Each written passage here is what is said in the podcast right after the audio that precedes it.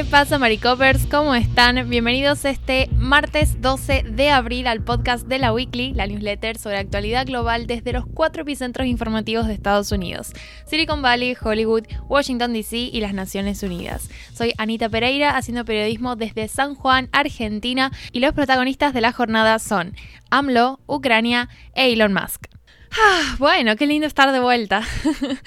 Como sabrán por la newsletter de ayer, Emilio ya está mejor, así que esta semana un poco la idea es volver al ritmo habitual de newsletters, pese a que nos pillan, eh, bueno, el fin de semana de, Semana Santa, ¿no? Pero mientras... Eh, sigamos, vamos a, estar como siempre con la newsletter, el podcast y bueno, la extensión de la newsletter igual que siempre. Así que bueno, paso al tema de la columna que es, bueno, una decisión que tomó AMLO que para muchos fue arriesgada, ya vamos a analizar bien, bueno, qué riesgos tenía, qué riesgos no, no tenía, pero eh, que como mínimo es interesante, ¿no? Porque lo que AMLO, el presidente de México, Andrés Manuel López Obrador, para los que no lo sepan, lo que él ha planteado a la ciudadanía mexicana es la oportunidad de decidir si él debería continuar ejerciendo como presidente o no. Esta oportunidad ha tenido lugar el pasado domingo y, bueno, ha tomado la forma de un referéndum, de una consulta popular, de una votación, donde la ciudadanía justamente se ha expresado en favor o en contra de que él termine su mandato. El mandato presidencial en México dura seis años y actualmente AMLO está a la mitad porque él asumió en 2018. Entonces, las condiciones de la consulta eran las siguientes. Con un con más del 40% de participación de lo que es el, electorado, digamos, el padrón básico de México, la consulta se volvía vinculante, es decir, que el resultado tenía una aplicabilidad directa, ¿no?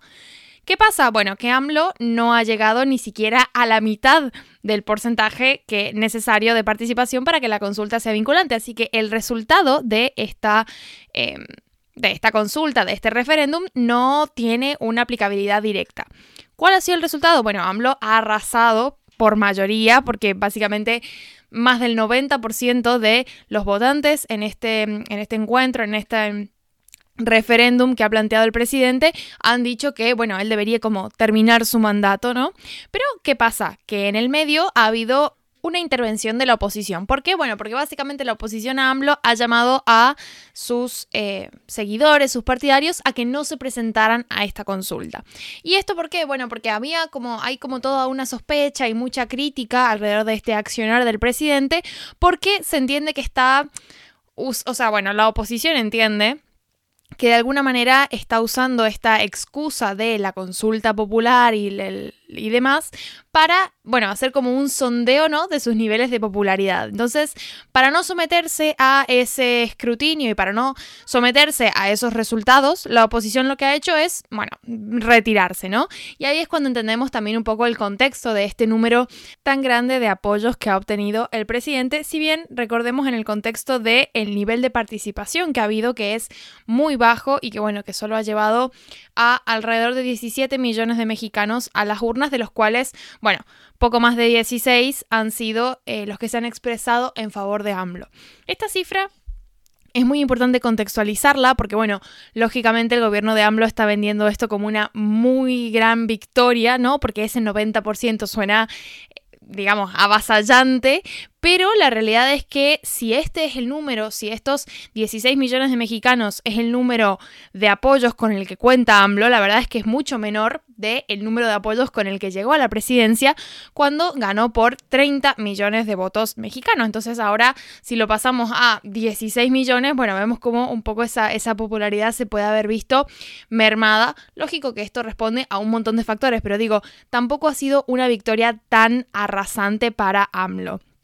Y en el contexto de el bajo, el bajo nivel de participación que ha habido, bueno, han surgido, han aflorado muchísimas críticas sobre si verdaderamente es necesario este tipo de eh, actividades, este tipo de consultas, porque por un lado representan un gran gasto a nivel de eh, gestión estatal, ¿no? Y aparte el gobierno de AMLO es un gobierno que se ha presentado como muy austero, como muy poco derrochador. Entonces, bueno, de repente está toda esta este circo, ¿no? De la gran participación social y, y demás, a muchos críticos les parece, bueno, un gasto innecesario Y además, bueno, está la, idea de que ese tipo de consultas sirve cuando surgen de la ciudadanía y no cuando lo decide el presidente de turno, porque justamente lo puede estar eh, usando para sus propios fines. Pero por otro lado está la gente que, bueno, ha ido a votar, ha ido a las urnas convencida de que o bien era una oportunidad para apoyar a AMLO o bien era una oportunidad para ejercer el derecho al voto y el derecho a la participación política.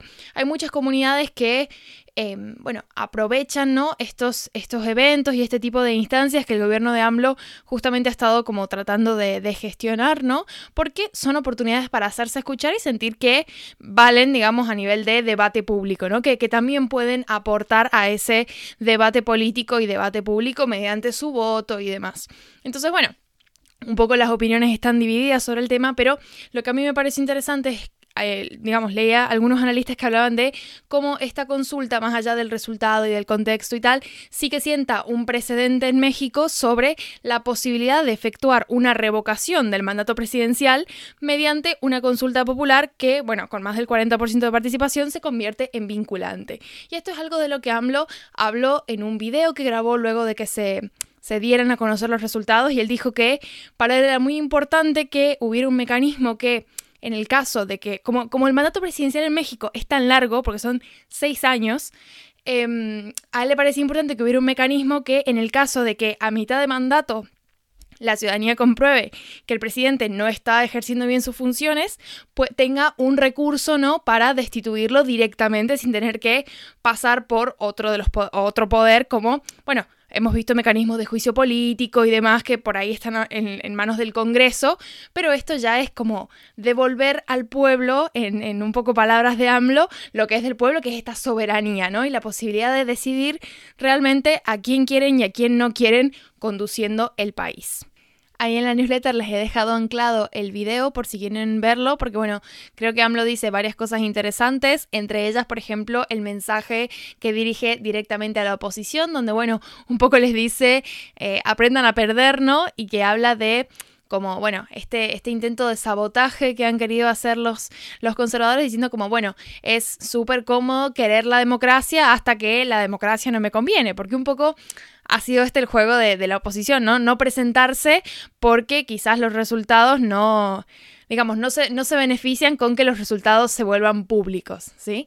Entonces, eh, bueno, ha hecho un poco una crítica bastante directa a eh, los conservadores y la oposición que tiene en el país, un poco em, en ese video que publicó después. Y también dice algunas otras cosas que, bueno, en caso de que quieran escuchar el discurso completo, como les decía, está en la newsletter. Y también está un artículo del New York Times donde hablan un poco de esto y un poco lo, contextualizan, ¿no? Un artículo que, me pareció interesante y bastante completo.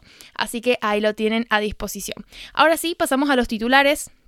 El primero tiene que ver con Ucrania, que bueno, Desgraciadamente es una sesión que nos toca seguir eh, teniendo que actualizar por el hecho de que, bueno, no, no, no termina todavía este conflicto, ¿no? Que ojalá llegue el día en el que dejemos de, de tener que actualizar. Pero, bueno, lo importante es que tenemos un contexto un poco diferente de el de las últimas semanas porque ha habido una nueva ofensiva. Tenemos de repente a decenas de miles de tropas rusas que se están preparando para lanzar una ofensiva en el este de Ucrania y que tiene previsto empezar los próximos días. De hecho, es una situación que un poco yo les comenté la semana pasada cuando hablábamos de estas evacuaciones que estaba sugiriendo el gobierno ucraniano porque se veía venir la posibilidad de una ofensiva rusa en la que, bueno, la, población civil tiene mucho que perder, como hemos estado viendo en todas estas, todas estas ciudades, ¿no? Las, terribles imágenes que se han hecho virales los últimos días. Entonces, bueno, veíamos como el gobierno ucraniano de alguna forma estaba intentando proteger a sus civiles, no solamente con el ejército, ¿no? Como han venido haciendo hasta ahora, sino también, bueno, teniendo el cuidado de advertirles a estas poblaciones que quizás lo mejor era eh, evacuar la zona y que además es un pronóstico que se hace teniendo en cuenta que la zona este de Ucrania es una región con la que el ejército ruso está bastante familiarizado y además es una zona que está mejor comunicada con Rusia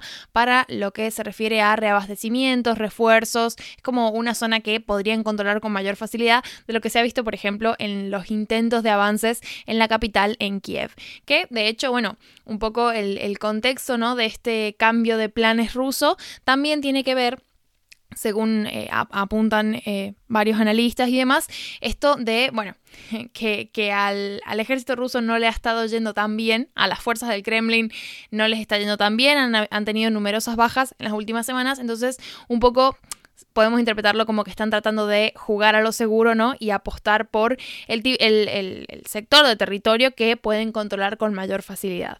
La atención sigue puesta en Mariupol, que es una ciudad en la que las últimas defensas ucranianas están cerca del colapso luego de un asedio ruso que se está dilatando desde el comienzo del conflicto. Y mientras tanto, bueno, batallas más intensas tienen pinta de que se van a producir al norte donde, bueno, la, intención del ejército ruso es embolsar eh, las unidades ucranianas desplegadas en esa zona.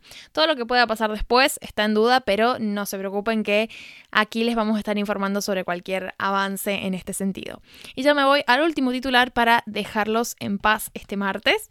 Vamos con, eh, bueno, una noticia que tiene que ver con este personaje que es Elon Musk y cómo rechazó este fin de semana la oferta de sumarse a la junta de directivos de Twitter días después de convertirse en el mayor accionista de la plataforma. Lo que ha hecho Musk es, bueno, enviar un documento a la Comisión de Bolsa y Valores para constatar su intención de ser un accionista activo de la compañía. Esto, bueno, de alguna forma echa luz sobre las intenciones de Musk y cómo por ahí puede estar teniendo intenciones de influir en las decisiones ejecutivas de Twitter en el futuro. Y esto se puede dar de mm, varias maneras. Por un lado, comprando más acciones, incluso llegando a adquirir las suficientes como para tener una posición mayoritaria dentro de la compañía. Y otra posibilidad es que, bueno, intente, digamos, solamente influir a través de su cuenta en Twitter con críticas, proponiendo cambios eh, en el rumbo de la empresa y demás. Bueno, sabemos que, Elon Musk tiene un poco esta costumbre, ¿no? De someter al, voto popular en Twitter algunas cuestiones. Entonces, eh, bueno, pendientes de cómo eso se puede relacionar con la misma compañía de Twitter y el nuevo rol que va a estar desempeñando Musk en este sentido.